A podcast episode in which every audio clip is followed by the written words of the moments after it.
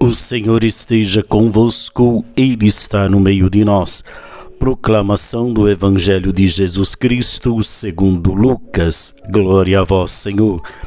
Naquele tempo, no sexto mês, o anjo Gabriel foi enviado por Deus a uma cidade da Galiléia chamada Nazaré, a uma virgem prometida em casamento a um homem chamado José. Ele era descendente de Davi e o nome da virgem era Maria.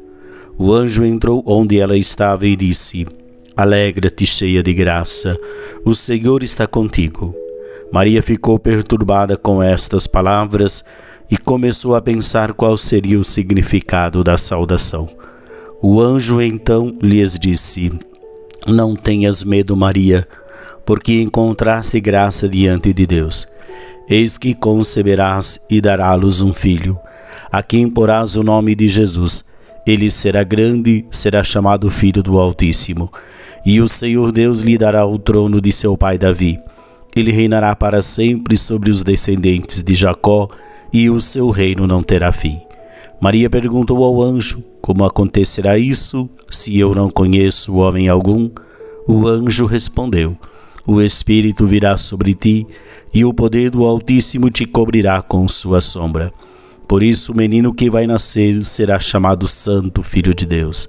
Também Isabel, tua palavra, tua parente, concebeu um filho na velhice.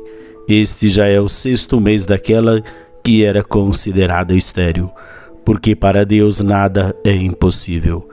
Maria então disse: Eis aqui a serva do Senhor, faça-se em mim segundo a tua palavra. E o anjo retirou-se. Palavra da salvação. Glória a vós, Senhor. Muito bem, meus queridos, hoje nós celebramos a solenidade da Imaculada Conceição de Nossa Senhora. E o, Evangelho nos convida a abrirmos para a ação do Espírito Santo, para que ele possa fecundar em nós na mesma intensidade como ele fecundou a Nossa Senhora. E ela deu essa abertura para que o Espírito Santo pudesse transformar a sua vida, ou seja, fazer a vontade de Deus. Que nós possamos também dar essa abertura para que o Espírito Santo possa agir na nossa vida e nós passamos a ser pessoas frutíferas, pessoas que dão frutos através do nosso testemunho, do nosso exemplo de vida.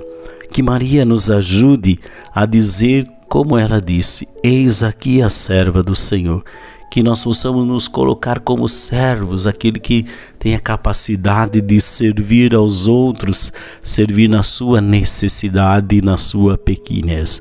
Que Maria nos inspire então a colocarmos todos os nossos dons, nossos talentos a serviço da comunidade, a serviço dos mais necessitados. O Senhor esteja convosco, Ele está no meio de nós.